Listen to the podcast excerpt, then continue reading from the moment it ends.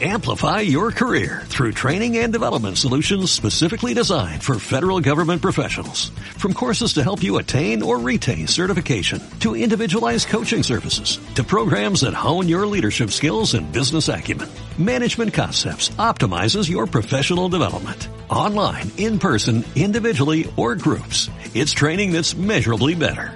Learn more at managementconcepts.com. That's managementconcepts.com. Bienvenido a este rollo de Compartiendo Cine, un proyecto de cine entre compas. Aquí vamos a cotorrear y hablar con la neta. Compartiremos experiencias para que te sirvan a ti y pierdas el miedo a todo este desmadre y comiences a crear. Esto es Compartiendo Cine. Un saludo a todos amigos de Compartiendo Cine. Muchas gracias por estar aquí escuchándonos una vez más. Y el día de hoy eh, me encuentro contento por tener a una gran invitada el día de hoy. Eh, su nombre es Ana Laura Calderón, es directora, productora y escritora y está estrenando su película Corazón de Mezquite. ¿Cómo estás, Ana Laura? Muy bien, ¿tú qué tal? Muy, muy, muy bien. Muchas gracias por estar aquí. No, gracias por la invitación. Este tipo de cosas son bien importantes para nosotros siempre. Sí. Bien, eh, quiero iniciar con la pregunta de cajón que inicio con, con todos mis invitados, con la mayoría, y es, eh, ¿en qué momento sientes o en qué momento decides eh, dedicarte al cine, ¿no? ¿Cómo te enamoras del cine y decides que va a ser, pues, la vida que vas a seguir, ¿no? Creo que es un, una pregunta que a algunos los hace pensar, otros lo tienen muy claro, pero en tu caso, eh, ¿qué te hizo seguir este camino a pesar de las posibles adversidades que se podían ver venir? Es, bueno, es una pregunta que me he hecho así también yo a mí misma últimamente y bueno, y también me la han hecho, pero creo que es un, fue un proceso, un proceso largo, pero desde la infancia, porque fíjate que muy curioso, mi abuelo paterno, el papá de mi papá, él era vendedor, o sea, vendía, creo que licuadoras, ¿sabes? Ese tipo de cosas. Pero él, cuando tenía dinero, cuando conseguía su dinerito, se compraba cámaras de, de, Super 8. Y le, le, encantaba como retratar todos los eventos familiares, ¿no? Y todas esas cosas. Y, y, te, y, tenía su proyector también, o sea que también le gustaba que la familia disfrutara con él eso. Entonces yo creo que primero a mí me llama mucha atención porque un vendedor, ¿no? De repente se, se aficiona con esto.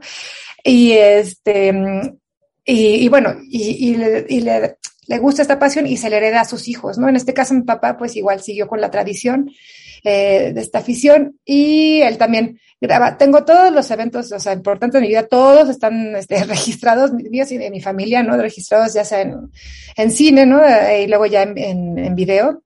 Pero más allá, pues, o sea, de eso, mi, bueno, mi abuelo murió cuando yo estaba pequeña, pero mi papá, pues, estaba ahí al lado mío y él es un gran aficionado por el cine, pero gran aficionado también. Y cuando abrieron los videoclubs, él fue, yo creo que de los primeros piratas, por decirlo de alguna manera, para una colección familiar. Teníamos una colección de, no te miento, como 600 Betamax, ¿no? En su, en su momento. Y él, él me enseñó a grabar, ¿no? De, de, beta a beta y a decir, ¿sabes? El play y el, y el, y el, como el rec y el pause y esas cositas. Y entonces, este, ahí, ahí yo creo que empezó la cosa. Y ahí fue yo, yo también, pues, o sea, creo que lo heredé, te digo, de mi abuelo y de mi padre. Y también, eh, trabajos de la escuela los empecé a editar. Igual, ¿no? Los presentaba y pues los editaba yo ahí de, de videocasetera a videocasetera y creo que ahí empezó todo. Después conocí una amiga en la, prepa. Yo no tenía claro que, o sea, eh, creo que ahí nace la pasión digamos, pero yo no tenía claro que iba a estudiar eso, ¿no? Me daba también un poco de, de miedo, ¿no? A estudiar cine como tal, porque pues tampoco es que es, en aquel momento tampoco era como una carrera, ¿no? Por decirlo así. Entonces, este, me acuerdo que decidí yo, bueno, en la prepa conocí a, a Elba Díaz, de hecho que ella tiene un, también un, un programa de radio en Querétaro, y ella fue la que dijo que ella quería estudiar cine. Y, y pues yo dije, pues vamos, y empezamos a investigar y todo. Después yo me, arrepentí y dije, voy a estudiar comunicaciones. Pero, porque se me hacía que comunicaciones abarcaba más y tenía yo más chance de, ver si realmente me gustaba y todo, ¿no? Pero entonces en ese momento mi papá se va a vivir a Cuba a, a trabajar a la embajada. Y entonces este, me dice, eh, ya estaba, ya había pagado, ya había yo hecho el examen del, del, de la WIC para hacer comunicaciones, ya había hecho yo el curso propedéutico, ya estaba yo a punto de pagar la colegiatura y me dice, papá, ¿quieres estudiar comunicaciones en México o cine en Cuba? Y yo, ay, no, papá, pues este cine en Cuba, ¿no? Y entonces, este, ya, eh, la cosa es que él me inscribió en el ISA, no sabía que, ese no era, que no era la Escuela Internacional de Cine y Televisión, que es la famosa, ¿no? Me escribió en el ISA y ahí fue donde yo empecé a estudiar esto del cine. Lo que pasa es que estando en el ISA, el programa de estudios y lo que, bueno, lo que era en aquel momento esa, esa, escuela no me gustó y entonces me puse ahora sí que mi mirada sobre la ICTV que y fue ahí donde después de presentar el examen dos veces, este, me aceptaron, que fue muy difícil, pero lo logré al final. Entonces, yo creo que fue desde chiquita, fíjate que yo creo que es algo que venía un poco en, la, en los genes. Y después la causalidad, ¿no? O digámoslo así, me fue llevando hacia allá. Qué bien. Eh, haciendo una revisión así como eh, rápida de, de, tu, de tu trayectoria, eh, pues has dirigido algunos cortos, ¿no? Como todos, todos empiezan. Eh, tú tienes una película anterior a, la cual vamos a hablar más adelante, pero también lo que me, sorprendió gratamente es que también apoyas en, en, producción, que has sido productora de proyectos y que son proyectos que, que pues son comerciales y que aparentemente pues, hasta donde se ve les ha ido bastante bien, ¿no? ¿Qué, qué nos puedes contar de, de, esas experiencias como, como productora? Sí, pues fíjate que si te fijas, o sea, bueno, como bien lo dijiste en mi cara, soy, soy polivalente, ¿no? En mi escuela nos enseñan a ser polivalentes, significa que sabemos un poquito de todo, ¿no? Porque finalmente luego el cine, pues tienes que saber de todo para que también para poder levantar tus proyectos que no te vean la cara. Entonces sí he producido algunas, algunas cosas principalmente las mías, ¿no? Luego he producido otras cosas, pero también siento que um, en el caso, imagino que estás hablando de Chilangolandia, ¿no? porque es la, más reciente. Este, Chilangolandia, pues fue una cosa muy bonita porque yo conocí a Carlos Santos, que es el director trabajando, porque también edito, ¿no? Entonces, este, yo era su editora para ciertos proyectos y, y Carlos es un tipo súper talentoso, lo que pasa es que él no había hecho cine, había hecho un montón de cosas más, pero no había hecho cine, pero tiene una garra y una experiencia increíble pero no en cine. Entonces, este, cuando pues nos hicimos amigos y todo y vio que yo tenía más experiencia en cine, fue que decidió como confiar en mí, ¿no? En, en, en este, en este sentido. Y para mí fue pues una experiencia súper bonita. De hecho, tenemos más proyectos para el futuro, ¿no? O sea, trabajar con Carlos fue, está súper loco. O sea, es un gran amigo mío, locochoncísimo, ¿no? O sea, solamente una persona así, un genio también, ¿no? Solamente una persona así puede hacer una película tan locochona, ¿no? Y también, pues estar detrás de todo, porque él, pues él, o sea, no solamente la dirigió, la concibió, sino que también, o sea, está detrás de toda la dirección de arte, de absolutamente todo, no es uh, le gusta estar mucho en control de, todas las cosas y producir es muy bonito, sobre todo cuando puedes trabajar de la mano con un amigo, ¿no? Con, con, con gente que, que aprecias y que, que quieres también y, y que te quieren porque, pues el cine es bien complejo, es bien difícil, te lleva muchos años, mucho tiempo, entonces si no logras concretar las alianzas correctas, ¿no? Con, la, con la gente correcta, este puede ser también muy traumático. Entonces, en el caso de, de Chilangolandia, por ejemplo, pues yo disfruté muchísimo eh, producir esta película y aprender muchísimo también de Carlos, ¿no? O sea, como que hicimos como buena mancuerna. Yo sabía de unas cosas, él sabía de otras, y entonces, o sea, hicimos como clic y así fue como logró hacer esta película, te digo, pero yo feliz de estar invitada y de apoyarlo con sus locuras, porque te digo, tiene más locuras ahí en camino la verdad. Y bueno, por ejemplo, me estaba acordando, de, ah, sí, ahorita estoy coproduciendo un documental de, de, en Ecuador, o sea, bueno, en México, es una coproducción con Ecuador, y es de un amigo mío que se llama Miguel Garzón, que es este, él yo lo conocí en la STV, él y yo éramos compañeros ahí y yo era su editora ahí cuando éramos estudiantes. Y de hecho hace unos años edité su primer largometraje documental que se llama Tallos, y ahora me llamaron para este que se llama Jaime y estoy coproduciendo también. Entonces pues está chido no solamente ser parte creativa, ¿no? En edición, sino también lograr hacer los sueños realidad de la gente, está increíble. Y lo otro también, pues es aprender, porque este tenemos Ibermedia.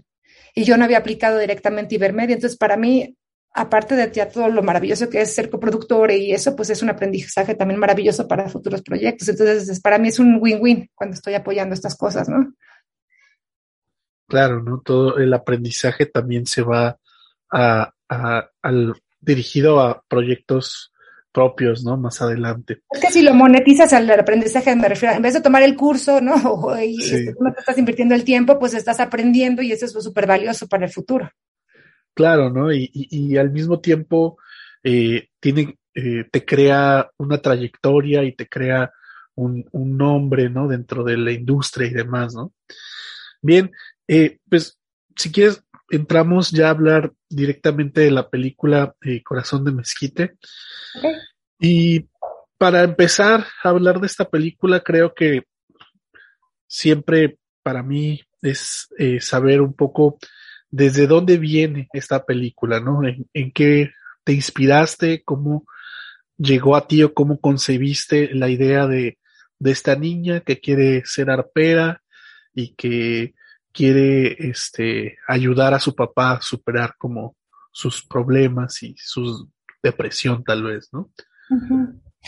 Pues mira, también como te digo, cuando, cuando uno ya lleva tiempo hablando de algo, como que pues es terapia, ¿no? Pues te escuchas a ti mismo y te empiezas a dar cuenta de cosas nuevas cada vez que, que hablas del tema, ¿no? Y entonces ahorita llevo yo un camino pues de varios meses hablando de la película y de cómo fue el proceso y me di cuenta de varias cosas. Fíjate que primero, creo que las ideas, por lo, por lo menos cómo funcionan en mi cerebro, pues están ahí, ¿no? De repente aquí, chum, chum, chum, chum, y pues tienes que ir como cachándolas. Y de algunas te acordarás, de otras no, algunas, a veces soñamos y lo apuntamos, ¿no? O sea, a veces pasa eso y, luego un sueño lo vas, lo vas hilando con otra cosa. Entonces yo me acordé que hace muchos años yo fui a Cuetzalan, no sé si has estado ahí, es muy bonito. Este, y estaba yo bajando de Cuetzalan hacia otro pueblito, pero hay una, una carretera así en la, en la montañita súper sinuosa, no sé si te suena, pero bueno, estábamos ahí. Y me acuerdo haber visto un letrero de mariachi y un teléfono, ¿no? De ahí local. Y yo me quedé pensando, ¿tú te imaginas un mariachi aquí arriba en medio de la nada? El día que se queden sin la guitarra, sin la trompeta, sin algo, pues se mueren de hambre estos pobres mariachis. Esa fue la idea, o sea, la originaria, original, hace muchísimos años. Y ahí se quedó, ya. Y después, un tiempo después, eh, Ana Paula Pintado, que es la guionista también de, Corazón de Mezquite, es una antropóloga, y ella me invitó a hacer unas, hacer como el registro de unas actividades que ellos estaban haciendo en, en, las comunidades del norte de México. Y fui con ellos. Y estuvimos ahí varias semanas y dimos con los mayos de Sonora. Y estando ahí, un pascola, un danzante de pascol, eh, empezó a hablar de, la, pues de la tradición eh, de la música, ¿no? Entre, entre, ellos de la tradición de la danza, de la música, sus fiestas. Y a mí me llamó mucho la atención que siempre se refiriera a todos los participantes de las fiestas como en masculino, ¿no? Todos eran él, él, él, él, él. Y yo preguntaba, en mi ignorancia obviamente, de por qué no había mujeres, ¿no? ¿Por qué no había la danzante o la... Entonces, después de un buen rato que logramos, eh, que logramos pues entablar más la conversación y todo, se acordó él que hace mucho tiempo había habido una mujer arpera en, en Pueblo Viejo, en un pueblito cerca de ahí donde estábamos. Entonces eso me llamó mucho la atención a mí y al día siguiente lo tuvimos libre y yo les dije a la gente del equipo, oigan, este, yo me voy a, investigar a Pueblo Viejo acerca de, de, la leyenda de esta, de esta arpera. Quien quiera venir conmigo, bien, bienvenido y quien no, pues está bien. Y lo chistoso es que solo las mujeres del equipo vinieron conmigo y los hombres se quedaron.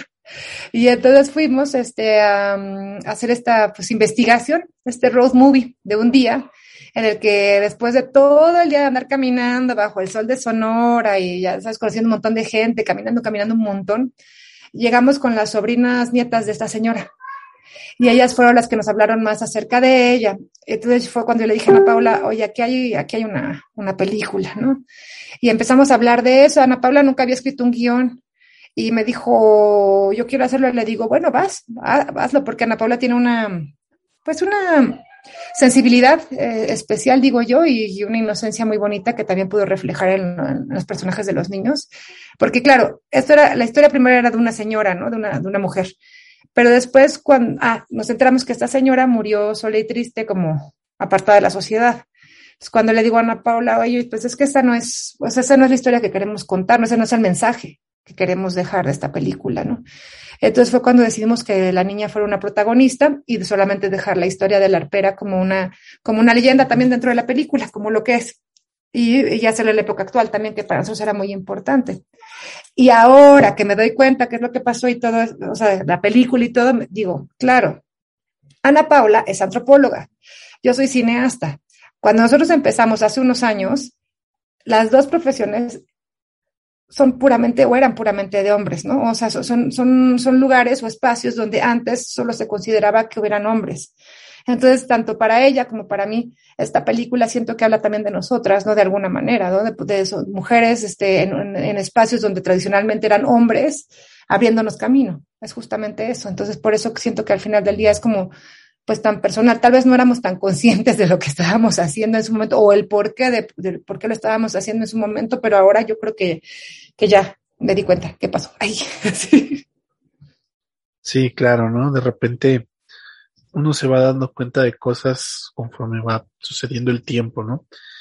Y, y, y, eh, y, y yendo un poco más profundo acerca de, de todo este tratamiento de, de la historia y, y, cómo se va concibiendo, cómo, cómo se elige o cómo, en, en qué momento eligen eh, pues todo lo que ya tiene que ver con el grabar la película. Y antes de irme a eso, quisiera como regresarme un paso antes porque eh, me salté una cosa y es eh, una parte que para mí es importante, de repente me llama mucho la atención es saber o en qué momento uno sabe o uno se siente seguro para filmar lo que está escribiendo, ¿no?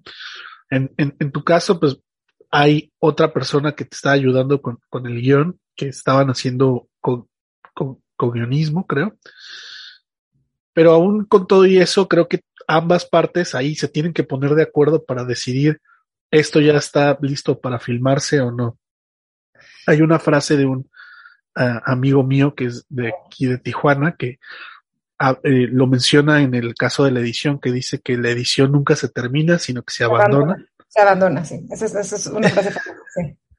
Eh, y creo yo un poco a veces que también en la escritura sucede algo similar, ¿no? O sea, se puede uno eh, llevar la vida este, moviéndole detalles y detalles a un texto, a un guion y demás, y de repente nunca sentirse conforme con, con el resultado y por ende nunca llevarlo a, al, al rodaje, ¿no? En ese caso, ¿cómo es tu experiencia con, con esta película y cómo pues se aventaron a, a grabarla, en qué, en qué momento cómo lo decidieron y demás.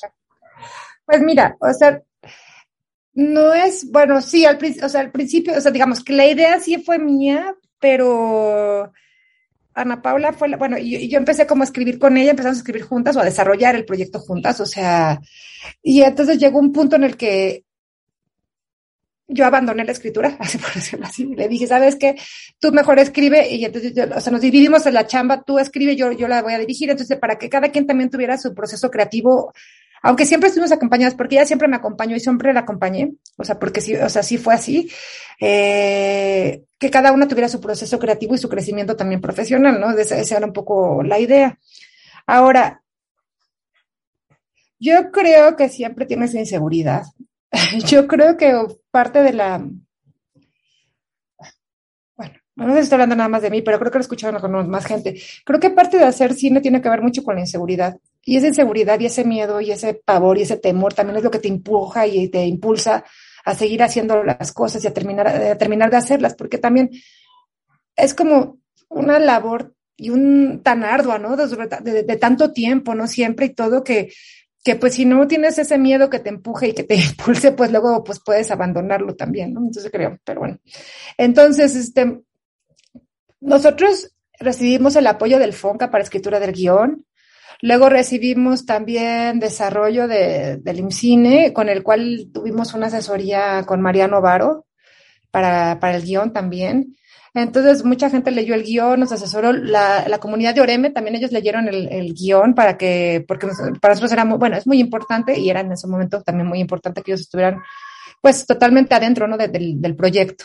Entonces, eh, nosotros tardamos varios, bueno, buscamos a un productor, Milko Luis Coronel se suma a la, a la, ahora sí que a la película, con él también logramos ir a Nuevas Miradas, a, Cuba, que es de, como de desarrollo el, el, evento. Luego fuimos también a, al encuentro con producción de Cartagena. Antes de Milco habíamos ido a Morelia Lab, por ejemplo.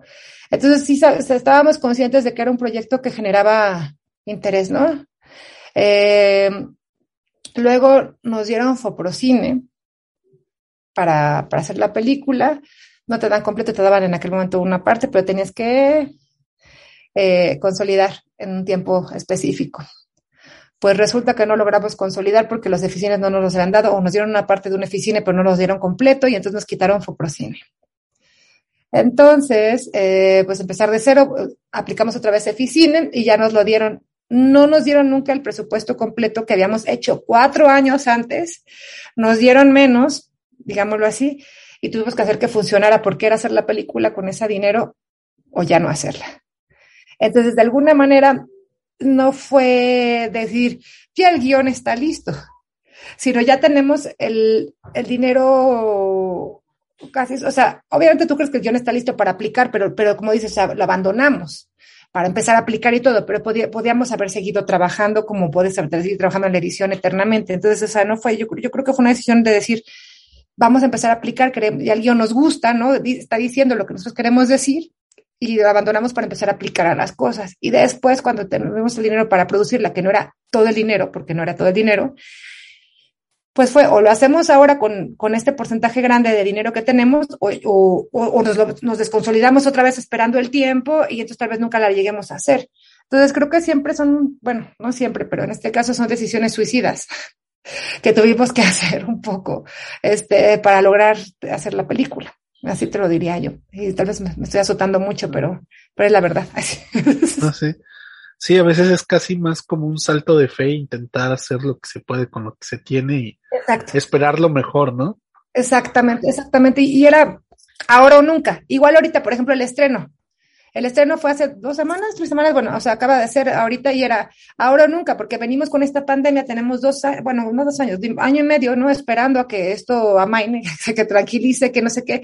Y siempre, o sea, queríamos en marzo, imagínate. Queríamos, o sea, y así hemos ido retrasando, retrasando, y era ahora o, o nunca, ¿sabes? O sea, un poco aprovechando lo que hubo de la, porque abrimos la muestra de talento emergente de la Cineteca, entonces dijimos, aprovechamos esta inercia o, ya no la vamos a estrenar, o bueno, o sí, pero entonces la vas a estrenar que tres años, cinco años después, o sea, tampoco se vale, ¿no? Creo que no, creo que el ciclo de la película también tiene que, que cerrarse, ¿no? En ese sentido. ¿Y quieres que siga con lo, con lo otro que habías preguntado primero? Así, o me dices. sí, sí, sí, sí, claro. Este, híjole, eh, bueno, es que dijiste muchas cosas y aquí estoy. Ah, bueno, Ok, no, no, si quieres, para donde tú, para, tú quieras, para donde pero, tú quieras. Pero mira, eh, no, no, por supuesto. Eh, vamos dándole espacio a cada una de las cosas porque creo que se puede hablar de todo un poco. Este, primero, un poco, eh, mencionaste y creo que con eso me, me da el pie para, para empezar a platicar un poco de esto, de que compartieron eh, el guion con la comunidad. Supongo que parte de, de, la idea de compartir el guion era eh, corroborar o poder hacer un poco más real eh, lo, lo, que querían contar de alguna manera, supongo, pero también ese acercamiento que, que tuvieron con, con, la comunidad, eh, cómo fue el, el, el, primero cómo fue el acercamiento y segundo, cómo ya fue el planteamiento de, pues vamos a llegar con un equipo de producción, cámaras y demás, y, y cómo se incentivó, cómo lograron quizá hacer que, que, que la comunidad quizá participara un poco de, de, la dinámica. Pues mira, nosotros lo que pasa es que teníamos un arma secreta que se llama, que se llama Pablo Sánchez Pichardo. Él es antropólogo también, que fue este viaje que te estaba contando hace rato, pero él es el especialista en esta región. Él tiene 20 años siendo antropólogo. Él es familia y todo el mundo lo conoce, ¿sabes? Entonces, primero que nada, pues él fue nuestra, pues, nuestra alma secreta en, en ese sentido, porque pues él ese era el vínculo, es el vínculo con la, con la comunidad, ¿no? Entonces, primero que nada, el guion lo compartimos y como está, por lo que estás diciendo, pero sobre todo porque como esta película tiene una base antropológica fuerte, en una investigación antropológica fuerte, la idea era justo que fuera cercana, a ellos, ¿no? Porque muchas veces los indígenas en nuestro país son retratados de una manera como desde de alguien, ¿no? Desde, desde, desde de afuera, desde, desde con, una, con una distancia, como si incluso no fueran humanos, ¿no? Como si fueran otra especie diferente o algo así. Y la verdad es que, pues, eso no era nuestra intención, ¿no? Ana Paula, pues, imagínate, te digo, es una chica súper sensible y desde el principio la búsqueda era eso, hacer una película diferente, eh, porque muchas veces los indígenas se retratan en nuestro país o las situaciones indígenas que se retratan en nuestro país son de violencia, ¿no? O sea, de narco, de, ¿sabes? De pobreza, de... Y pues la verdad es que los pueblos indígenas son mucho más que eso. Entonces, eso, eso era lo primero que, que queríamos, ¿no? Hacerlo con todo respeto y, y con su autorización porque pues eh, esta película, como a veces digo, es que es este como raya un poco a veces entre el, en el documental. Entonces intenta ser como muy fiel y muy, a, a, lo, a, lo, que ocurre y para eso necesitábamos obviamente su, pues su aprobación, por decirlo de esa manera, y, y, y su amor también por, la, por el proyecto para que pudieran poner todo lo que pusieron en, este proyecto, porque al final del día, pues creo que también es, de, es de, ellos, ¿no? En ese sentido. Eh, con Pablo empezamos a trabajar eh, desde, desde, el inicio. Yo lo que pasa es que cuando conseguimos el, el segundo oficina, que nos dieron ya otro, pues otro pedacito gordo, digámoslo así, eh, yo estaba embarazada de tres o cuatro meses. Entonces, este, fue complejo porque Milko, el productor, me dijo, oye, pues Ana, ah, bueno, estaba embarazada después de ocho años de intentar tener bebé y no haber podido tener bebés hasta, hasta ese momento, ¿no? Entonces tampoco sabía cómo iba a ser lo del embarazo, tampoco sabía cómo iba a hacer nada. Entonces yo, yo me moría de miedo, así, me moría de miedo. Estaba feliz, pero me moría de miedo. Eh, y entonces Milko me dijo, no, pues si quieres, este, lo que podemos hacer es que quédate como productora y buscamos a alguien más que dirija la película, ¿no? Y yo le dije a Mirko, mira, eh, no, o sea, te agradezco mucho, o sea, porque lo, hizo como con la intención de apoyarme, no de molestarme, obviamente. Y le digo, no, le digo, no, yo lo voy a dirigir, digo, yo, yo puedo, claro. Yo no sabía que podía, ¿no? Ni sabía de lo que estaba hablando, ni sabía a lo que me refería, ni nada, pero yo dije, yo puedo, no voy a dejar esto así. Porque también hablé con amigas mamás y todo el mundo me dijo, Ana, si lo dejas por tu hija, o sea, toda la vida se lo vas a reprochar, o sea, de entrada, ¿no? Y luego eh, también ellas me dijeron, tienes que, si vas a la película, tiene que ser entre que tu hija tenga cuatro y seis meses, porque antes de los cuatro es muy bebé y después de los meses, seis meses ya gatean. Entonces tiene que ser justo en ese inter de esos dos meses que, que puedes hacer la película. Si no las haces en esos dos meses, no, no vas. Y yo, ok. Justo esos dos meses era la canícula en Sonora, ¿no? Entonces, este, pues la hablé con el productor y todo el rey y me dijo, no, si te, te, te, o sea, si tú quieres hacer, vamos, o sea, te apoyo. Entonces lo que hicimos fue que Pablo se fue, el, el antropólogo, se fue desde antes, entonces él nunca había hecho una película, pero pues le dimos un, pues un norte ¿no? de, de, entrenamiento de, de, lo que, de lo que podíamos hacer. Y entonces, este, ¿cómo se llama? Pues eh, ya eh, le dimos ese norte y entonces se fue. Él con dos personas, con, con Marinés Pintado y con Osvaldo Villafañe, que fueron los del casting. Entonces ellos se fueron en avanzada a hacer este, locaciones y, casting. Pero Pablo siempre fue el vínculo de toda la comunidad con toda la gente y todo. Entonces ellos ya fueron a explicarles más o menos lo que íbamos a hacer.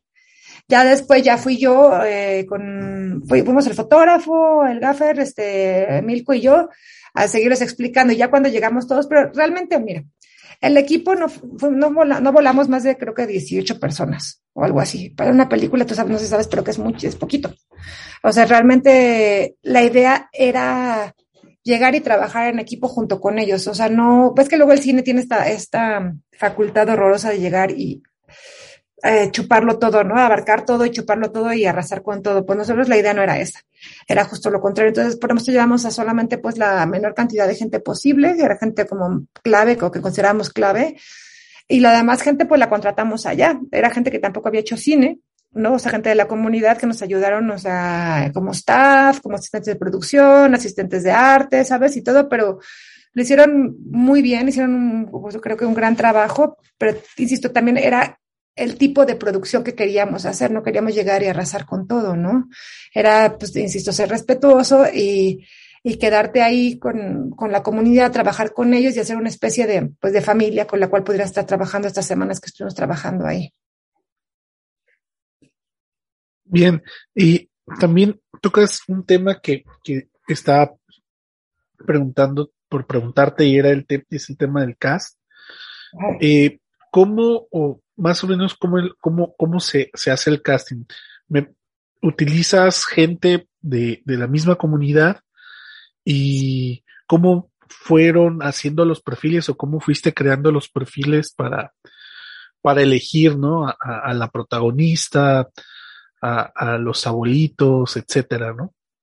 Sí, mira, esto, bueno, el perfil del personaje ya estaba escrito en el guion, ¿no? O sea, digamos, bueno, o sea, ya los personajes estaban escritos en el guion y después sacamos perfiles de personaje y, y creo que sacamos, ah, referencias. ¿Sabes qué pasó ahí? Que también nosotros, como te dije, que ganamos desarrollo del IMCINE, pudimos ir a hacer un teaser unos años antes, fuimos a hacer un teaser donde ya habíamos hecho un casting, ya habíamos hecho ciertas cosas, pero claro, como pasaron tantos años de, de eso a, la producción de la película, ya la niña pues ya era una adolescente, ¿no? Ya, o sea, todos habían cambiado, pero, pero eso servía de referencia para lo que estábamos buscando, obviamente. Entonces, o sea, lo que hicieron Marinés y Osvaldo es que se fueron a varias comunidades, a, pues ahora sí que a, hacer convocatoria a las escuelas. Eh, y bueno, a las escuelas y a los papás que querían que los hijos participaran también en la, en la, película, porque tú sabes que con los menores es este, pues es muy, muy delicado, ¿no? Entonces, este. Sí, ahí hay que convencer a, a los papás en vez de sí. a los niños, ¿no? Sí, porque los niños, o sea, pues mira, o sea, a ti te dicen, eres niño o niña y quieres hacer una película, pues yo creo que todo el mundo dice que sí, o la mayoría quería, ¿no? Entonces, este, fue muy bonito. Hicieron esta convocatoria y lo que fueron, me trataron de hacer como unos talleres de sensibilización que le llamamos, que eran juegos, eh, un poco que se acostumbraran a nosotros, nosotros a ellos, y me iban mandando videitos, o sea, les contaban el cuento de la película, porque como lo trabajábamos con los niños era como una, pues como un cuento, ¿no? Entonces, este, y me mandaban ejercicios en video. Entonces, a partir de ahí hicimos un callback, hicimos un, pues sí, una, una preselección, que ya cuando pude ir yo, ya hice la, la selección final. Lo que, de las cosas que te digo que te, caen los 20 después, es que fue curioso porque obviamente Ana Paula no conocía a los, a la, pues a las personas que iban a ser de los personajes. Y resulta que nos también mágicamente dimos con los, con las personas que se parecían también un poco a los personajes, ¿sabes? Incluso, por ejemplo, Mayrin, la niña que hace de Lucía, es muy curioso, pero ella vive, vivía con sus abuelitos y su papá. Su mamá vivía en otro sitio, ¿sabes? O sea, era muy parecida a la dinámica que ella, que ella tenía en su vida diaria con la que o sea, no, no, no, tenía una mala relación con su papá, pero me refiero, había cosas que, que eran muy, muy, muy similares, ¿no? O sea, la, las, las hermanas que son las brujas, pues son realmente hermanas y son así, son bien cotorras, o digo, ya una ya falleció, pero bueno, eran bien, son bien cotorras y, y, se la pasan este, echando relajo, ¿me entiendes? Y, entonces, o sea, yo creo que fue una cosa también así medio, medio mágica, o sea, como, como fuimos encontrando a, los personajes. La abuela, que sale de abuela, es la abuela de Mayrin de verdad ellas son abuela y nieta. Entonces, por eso tienes esa relación tan bonita en, en, pantalla, porque su relación es, real, ¿sabes? O sea, y, y, la abuela hizo la película por, por lograr el sueño de su nieta. O sea, porque ella tampoco tenía ninguna ambición de, ¿sabes? O sea, de hacer una película, ni, ni sé si, si estaba tan consciente de lo que estaba metiendo, por decirlo de esa manera, pero como su nieta quería, ella fue y lo hizo, entonces lo hizo por amor, ¿me entiendes? Entonces igual el, el, el, abuelo, pues es un, es un violín, es el violín mayor, uno de los más importantes de la tradición lloreme que existen en vida, ¿no? Entonces para nosotros era un honor que el Señor trabajara con nosotros y, y él tuvo que tomar clases de arpa para ser arpero ahora, ¿no? En, en, en, la película. Entonces, nada, o sea, creo que todo fue, ah, y, trabajamos como con muchas familias. El niño, Pablo, Camilo, que su verdadero nombre es Camilo, sale, su, mamá es la maestra, y, y, su papá es el malo, el Bonnie, el que va a la camioneta. El papá de Marín también sale que es el otro malo. Entonces, o sea, lo que hicimos fue como una gran familia, digámoslo así, con la que estuvimos trabajando ahí y eso facilitó también mucho las cosas, ¿no? Claro, y, y esto me, me, va a llevar a, a, lo siguiente, que es cómo, cómo decides eh, integrar a, Yanis a este proyecto y, y quizá no seguir con la tendencia de tratar de encontrar a alguien dentro de, de, la comunidad. Yo nunca había hecho esto, de, de dirigir actores, siempre los, los, cortometrajes y las cosas, que incluso en mi película anterior, pues tengo actores profesionales todo el tiempo y así yo nunca había dirigido a un actores, no sabía cómo iba a ser. Entonces, eh, de alguna manera fue una idea que se nos ocurrió tener a alguien, un cómplice dentro del set, que pudiera como ayudarme a cachar el balón y volverlo a lanzar, ¿no? O sea, que si se caía la escena porque se les olvidaban los diálogos a alguien o cualquier cosa que alguien que tuviera la experiencia de poder improvisar, de poder acobijar, digamos, o cobijar la, la, la, a los actores que estaban trabajando en el set y poderles pues, empujar un poco ahí. Entonces, básicamente esa era la idea, como tener a alguien ahí que, pues que, que sí, que, que, que, que, no se, que aparte de su trabajo actoral, porque bueno, era doble chamba, ¿no? Era trabajo actoral que pudiera apoyarnos este, con, con, las, con el demás elenco por cualquier cosa que, que, que, pudiera pasar, ¿no? Básicamente.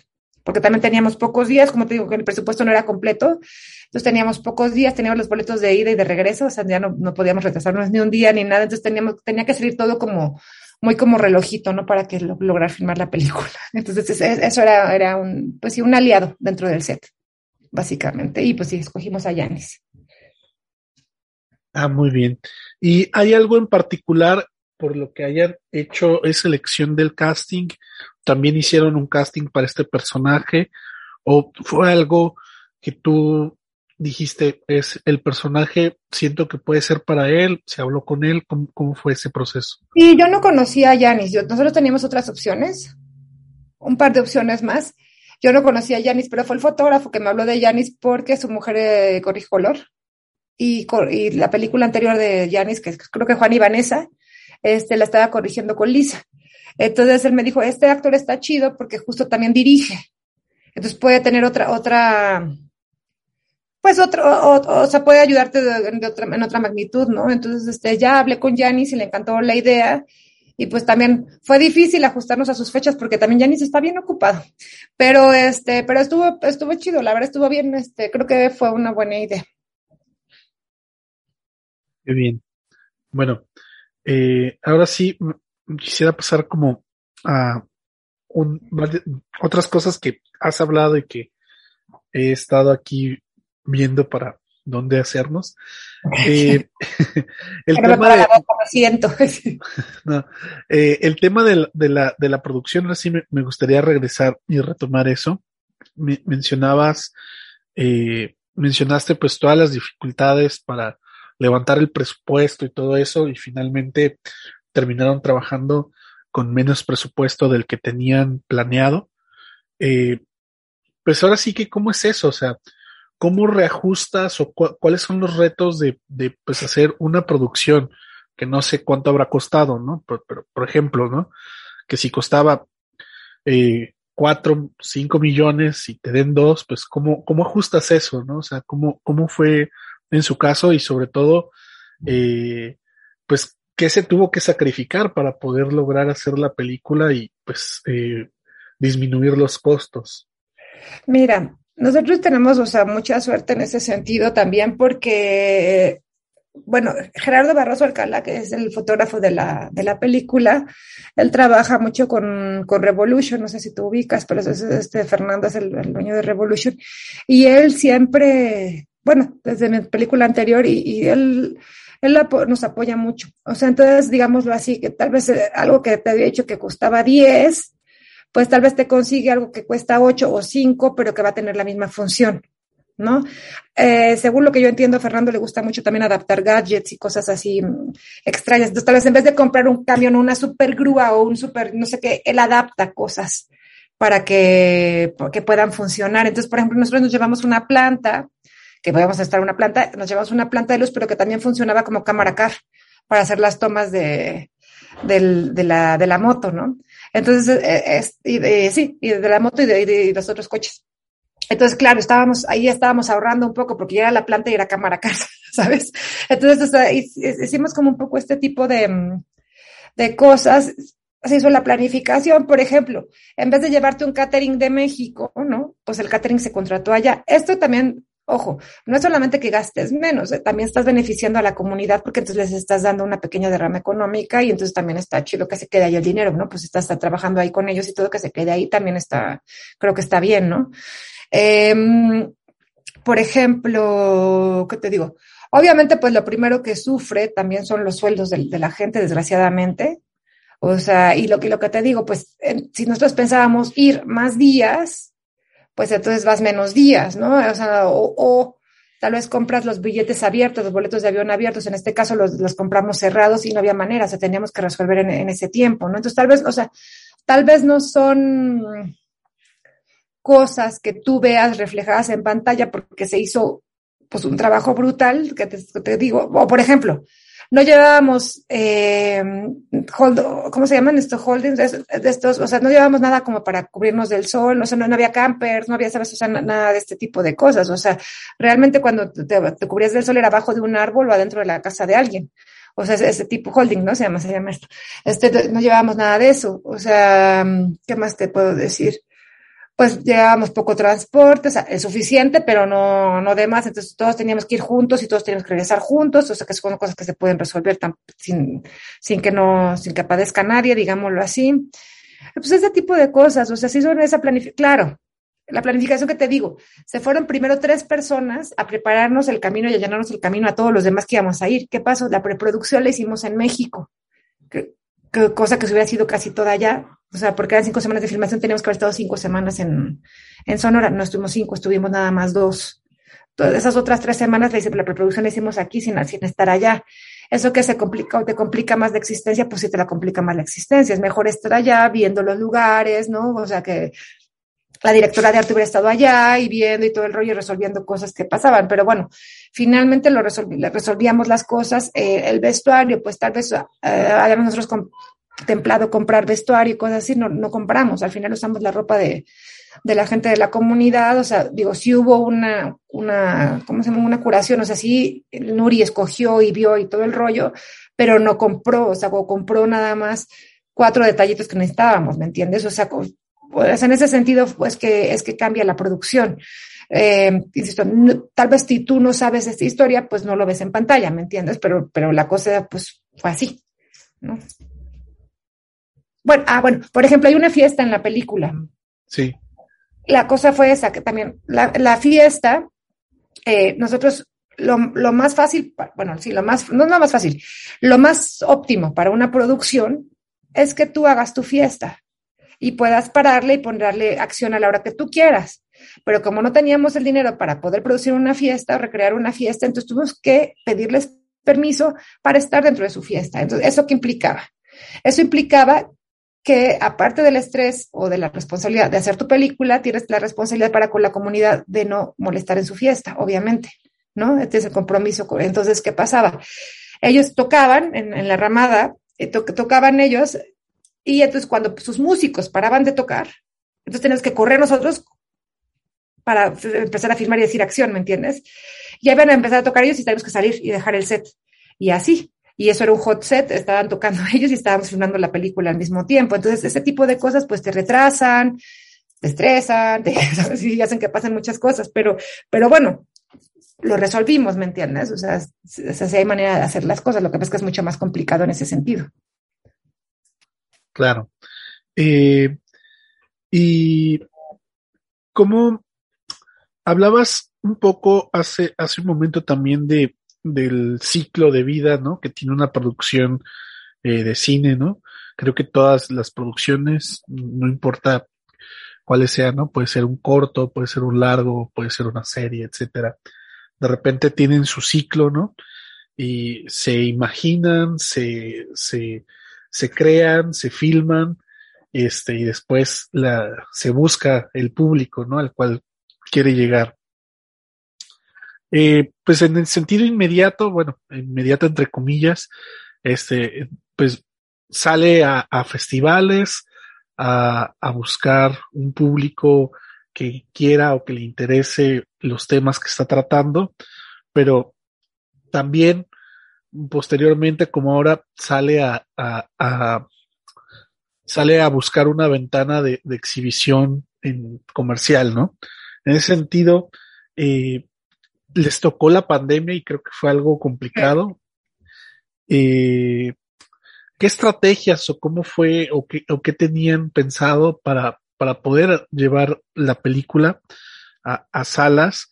Y, y, sobre todo, eh, cómo, cómo poder sobrellevar algo así. Creo que de repente son cosas que, que uno no espera y que, como la pandemia, y que vienen a, mover todo lo que, lo que uno creía, uno pensaba que iba a ser en un año, ¿no?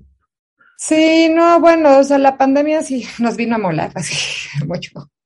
Um, mira, eh, bueno, tú sabes que exhibir cine mexicano es, es, muy complejo, ¿no? Es muy complicado. Entonces nosotros, y también el tipo de película que tenemos, pues no es una película donde salen estrellas, a veces a, ni nada de eso. Entonces, pues nosotros queríamos aplicar a, a la Eficine distribución para poder hacer el lanzamiento de la película. ¿Qué pasó? que ya teníamos, o sea, y acuérdate que Oficina de Producción tiene también unas fechas de deadline que si no estrenas antes de, de tanto tiempo, entonces ya también te caes en, en falta, ¿no? Entonces nosotros este, íbamos a aplicar a oficina de distribución, ya estábamos, ya teníamos todo listo y viene la pandemia. Entonces, claro, la pandemia pega primero en Europa que aquí en México y nuestro contribuyente tiene sus oficinas principales en Europa, entonces ellos se bajaron del barco. Eso nos anuló, digamos, esa ventana. Y la siguiente ventana, que tenemos ya un proyecto súper bonito de distribución también, eh, la carpeta y todo listo, resultó que la, el aportante también tuvo problemas en Hacienda. No sé si fue por la pandemia o qué pasó. Entonces ya eso nos, nos pues nos, nos, nos quitó la oportunidad, digámoslo así, de, de poder este, estrenar como, como nosotros hubiéramos querido, ¿no? Eso lo que nos obligó también a hacer es que nosotros declaráramos como estreno Guadalajara, porque no sé si sabes que ahora ya Eficine te permite, hay cinco festivales creo que son de que, que te permite hacer tu estreno, eh, aparte de plataformas también. Entonces, este, eh, nosotros ya declaramos nuestro estreno en Guadalajara y bueno, ya no podíamos aplicar Eficine. Entonces, si queríamos estrenar la película en cines, pues era con nuestros propios medios, ¿no? Entonces, Mirko y yo estamos hablando muchísimo, muchísimo de todo esto que íbamos a hacer. Claro, curiosamente, en, antes de la pandemia, yo voy a Cinequest, que es un festival que en San José, California, justo antes de regresar yo el 9 de marzo y el 15 de marzo es que yo me encerré. Y ahí yo conocí a un ángel de la guarda que se llama Todd Gordon, que es un, un, amigo eh, de, de, Nueva York, y él nos consigue un deal con, con HBO. De hecho, la película está en HBO Max as we speak, o sea, ahorita mismo. Entonces, solo en territorio estadounidense. Eh, entonces, este, esto también permitió que nosotros pudiéramos tener este estreno modesto que tuvimos ahora, pero bueno, este estreno que tuvimos porque pues de otra manera no teníamos cómo financiarlo.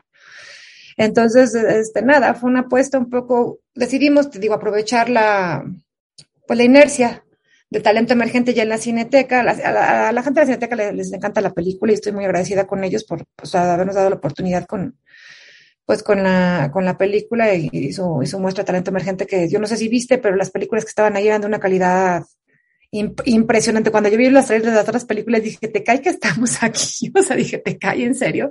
Súper bonito. Y entonces, pues, agarramos talento emergente, a, a, invertimos un poquito en prensa, invertimos un poquito en redes sociales y este, logramos este, estrenar en varios Cinemex. Todo el mundo pregunta, ¿y por qué no Cinemex? ¿Y por qué no, no sé qué? Pues es que fue el esfuerzo que pudimos hacer nosotros y fue hasta donde llegamos. Ahora, paralelamente, estamos haciendo también el esfuerzo de, de estrenar en cineclubs, como que para que los lugares donde, donde no pudimos ir que en cines, pues podemos decir estar en cineclubs también y la gente la pueda ver. Obviamente también estamos en negociación con plataforma aquí en México, porque también con la pandemia todo cambió. O sea, antes, por ejemplo, si estrenabas ya no podías estar en festivales, ¿no? Ahora no, ahora sí puedes seguir estando en festivales. Entonces todas las reglas la, de que teníamos muy fijas y las cambió un poco la pandemia. Entonces, bueno, estamos ahora sí que haciendo todo lo que podemos y hicimos el esfuerzo de estrenar en cines, porque era el ciclo, a también te puedes quedar con la plataforma, obviamente, pero tengo 10 años ya trabajando con este proyecto y necesitaba, yo creo que, se estrenara en cines, ¿no? Por eso, o sea, aunque ya muchas películas se hacen directamente para plataformas, yo no estoy diciendo que esté bien o que esté mal, pero esta película siempre fue pensada para cines. Entonces, este, nada, teníamos esa, esa deuda con nosotros mismos, incluso con la, con la comunidad, y pues queríamos hacerlo, ¿no? Claro, ¿no? De repente, para películas que, que son más eh, pequeñas, más independientes, encontrar un lugar en, en, en, dentro de la cartelera del cine nacional es, es complicado, ¿no?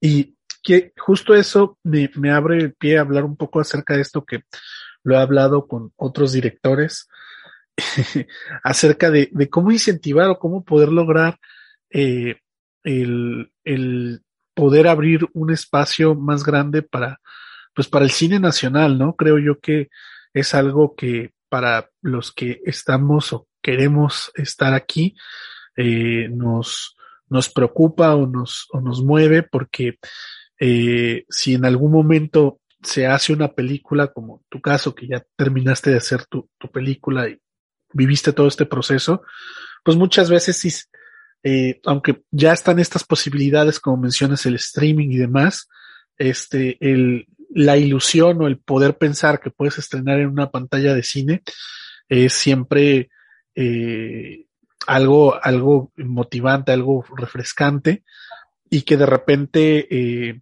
puedas estar o no puedas estar en, en, salas o que tengas una distribución muy, muy pequeña, de repente puede, puede resultar eh, desalentador, ¿no? Sobre todo. Y también, pues, como tú mencionas, las reglas del juego han cambiado bastante. Hace poco estaba hablando con, con un, con un conocido y mencionaba, bueno, antes eh, estar en pantallas de cine, eh, lo mínimo por, como por la regla eran dos meses y ahora son dos semanas, ¿no? Que te claro, permiten estar en salas y si no, y si no vendes, pues, ah, bye, ¿no? Entonces, eh, ¿cómo, cómo poder, eh, y, y, es que esto creo que es un, es, eh, viene de, de muchos, de muchas cosas, ¿no? Tanto del mismo desinterés de muchas de las, de, del público mexicano en consumir su propio cine, como también en eh, la poca fomentación que se ha dado a, a, difundir de repente en otros tipos de espacios el cine nacional, ¿no? Y lo digo porque ahora tú fuiste productora de un eh, largometraje que podría considerarse como eh, cine comercial. ¿Qué, ¿Qué, qué, se puede hacer y cómo se puede lograr eh, posicionar el, el, cine mexicano y también este otro tipo de propuestas como la que tú traes con, con Corazón de Mezquite y que la gente se dé la oportunidad de verlo y que también las mismas, eh, eh, pues las más grandes empresas de, que, re, que exhiben cine le puedan dar esa oportunidad, ¿no? Habría que cambiar algo, habría que eh, poner alguna cuota, no sé, tú cómo, cómo ves este. este o sea, tema? me estás pidiendo que solucione el problema más no, grande. No, no, no, no, no, no, para nada. No, no, no, Pero, pero bueno, acabo de risa porque lo pienso y es súper complejo. Primero, sí, no, es complejísimo, pero. Voy a contar una cosa que me pasó que me dejó así un poco en shock. Hay una página de Facebook, no voy a decir el nombre, donde está mucha gente del medio. Muchísima gente, y ahí ponen trabajos, ponen eh, donde se reparan cámaras, o sea, todo ese tipo de cosas. Eh, yo dije, bueno, pues si hay no sé cuántos miles y millones o millones de miembros que se dedican a esto, pues voy a publicar aquí que se va por que se va a estrenar mi película, ¿no? Lo puse. Cinco likes. Cuando hay un chisme o hay una acusación o hay un no sé qué tanto, tú ves desde 10 mil likes, este 85 comentarios, este no sé qué tanta cosa. Cinco likes. O sea, yo creo que primero que nada, si nosotros mismos que estamos haciendo el cine no vemos, bueno, ni siquiera te estoy pidiendo que vayas al cine, estoy diciendo una página de internet en tu Facebook ahí, o sea, nada más. Pero bueno, eso significa que tampoco vamos al cine a ver nuestras películas. Entonces, ¿cómo estamos pidiendo que la gente vaya al cine a ver las películas y ni siquiera nosotros vamos a ver las películas? De entrada. Eso, eso te lo digo así. Y, eso sí es algo que podemos cambiar nosotros. Porque lo de las políticas, eh, eso yo no sé si lo podemos cambiar, o sea, no, yo no estoy, digamos, tan, pues tan informado, tan empapada de, de, de, de, lo que, de lo que está ocurriendo todo el tiempo. Hay muchos este, cineastas y, cine, y, que sí están empapados de eso y que están haciendo una labor titánica por intentar cambiar la situación del cine nacional y yo lo respeto con, con mucho, con, o sea, lo, lo, digo con, lo, lo respeto con, con, así que con todo mi ser. Pero, o sea, actualmente como yo digo, soy mamá de tres bebés y estoy haciendo cine y todo el rollo, tampoco puedo ponerme ahorita a cambiar la, política nacional de, la cinematografía ni nada, ¿no? Tal vez después, en unos años sí, ojalá, ojalá pueda yo ayudar a cambiar algo de esto. Pero yo creo que primero la responsabilidad es nuestra, esta que te estoy diciendo, y esta sí la podemos cambiar, y esta sí podemos ir al cine y, y podemos llevar a nuestra familia o podemos llevar a nuestros amigos o lo que sea, pero si somos los primeros que estamos denigrando y no estamos consumiendo el cine, pues está cañón. Luego también siento que la gente del medio en general, no todos, este, pues son muy canijos con los demás cineastas.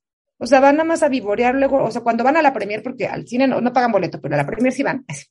Y entonces es como nada más a vivorear y a ver qué hizo mal y yo lo hubiera hecho de otra manera y así, ¿no? Y creo que se nos olvida lo difícil que es hacer cine en este país, no sé si en todos, en este por lo menos es el que yo conozco, y se nos olvida todo lo que hay detrás, se nos olvida toda la gente que hay involucrada detrás y todo el proceso que hay detrás. Entonces, no sé, o sea, siento que, que el cambio debe de ir primero por nosotros, los que queremos estudiar cine, los que estamos haciendo cine o los que llevamos años haciendo cine. O sea, creo que el cambio primero es, es, es ahí ser más amable, menos juez, o sea, menos juez, ¿no? De, de las cosas. Y ser más amable no significa ser condescendiente pero ser más amable quiere decir también que le des espacio, pues, pues tal vez a ti no te gusta el cine de terror, y no nada más por ser cine de terror y que no te guste es una porquería, ¿me entiendes? O sea, sino también poder, pero una película de terror gringa si la ves, ¿no? Entonces, ¿por qué? ¿Dónde está la diferencia? O una francesa o lo que, ¿sabes? O sea, siento que hay como, como, para el cine mexicano luego hay como una, pues una barrera o un prejuicio, ¿no? De, de allá de antemano, ¿no? O sea, para, para valorarlos, porque yo, o sea, insisto, no, que al ser amable no es que seas condescendiente, ni es que le tengas lástima, no estoy hablando de eso, pero porque otro tipo de cinematografía sí ves esos géneros o, los ves de otra manera distinta, ¿no? Entonces, yo creo que yo no sé decirte cómo cambiar lo demás, yo sé decirte nada más cómo podemos cambiar nosotros y creo que eso podría cambiar pues el futuro de, de, nuestra cinematografía, obviamente, ¿no?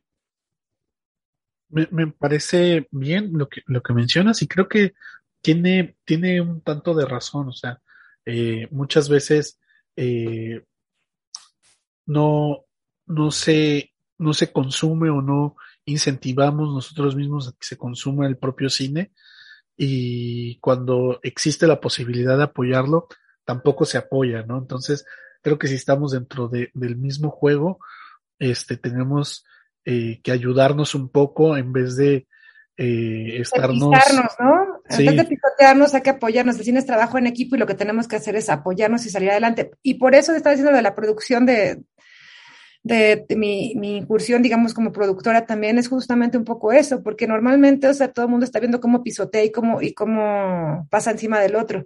Yo estoy intentando a mi, en mi capacidad, que te digo que ahorita con tres bebés, este, en mi trabajo, lo que sea, así, pues a la, medida de lo posible, pues poder apoyar a mis no solamente que sean amigos o no amigos, sino pues a la gente que yo conozco que está haciendo cine, pues a tratar de ayudarlos, ¿no? Básicamente.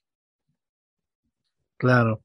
Eh, pues bien, tu película Corazón de Mezquite mencionas que estuvo en la Cineteca, no sé si sigue estando ahí. Sigue en la Cineteca y ahorita está, fíjate que eh, ahorita está en la Cineteca por dos motivos, así como programación normal y como parte del, festival de la Matatena de niños ah, okay, Estamos ahorita o sea, por dos razones en la cineteca y eso está bien bonito.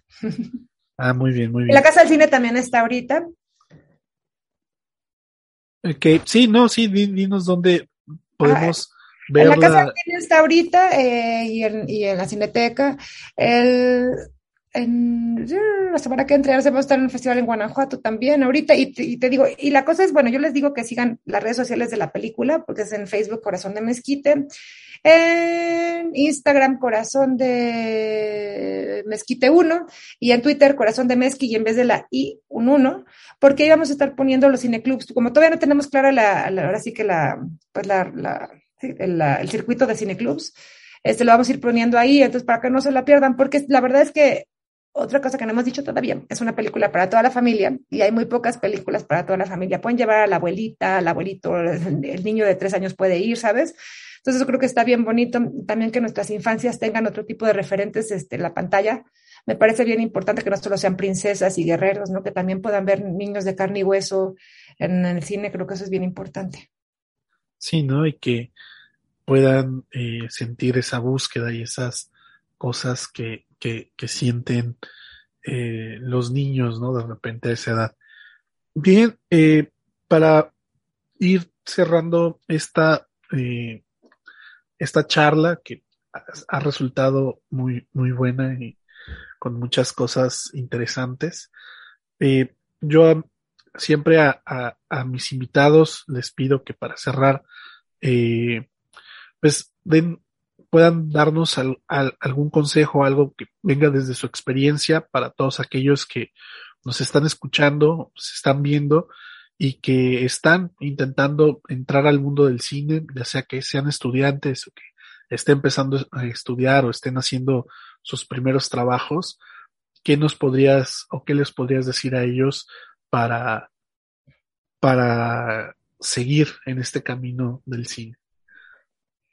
Pues a los estudiantes de cine, bueno, los que quieren hacer cine, yo les diría que se sacudan la flojera y que tengan mucha perseverancia, mucha perseverancia. Esto es trabajar sábados y domingos, trabajar, sí, es 24 por 7, todos los días de la semana. Eh, que se van a caer, se van a sentir tristes, se van a sentir derrotados, ¿no?